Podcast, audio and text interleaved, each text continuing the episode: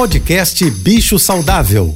Fique agora com dicas e informações para melhorar a vida do seu pet com a veterinária Rita Erickson, mestre em comportamento animal. Olá, boa tarde a todos, espero que estejam bem. Eu já falei aqui outras vezes da importância de cuidarmos da saúde da boca dos nossos cães e gatos. É muito difícil que o cão ou o gato fique tranquilo na hora que a gente escova os dentes deles.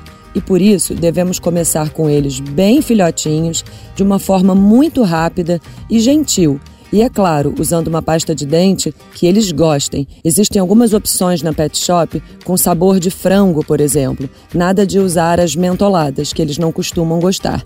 E pode ser muito rápido. São 10 a 20 segundos com uma escova de dente bem macia, que também pode ser de criança. E se a gente fizer essa escovação duas a três vezes por semana, já faz toda a diferença. E provavelmente adiaremos a necessidade de limpar o tártaro dos animais num ambiente de clínica.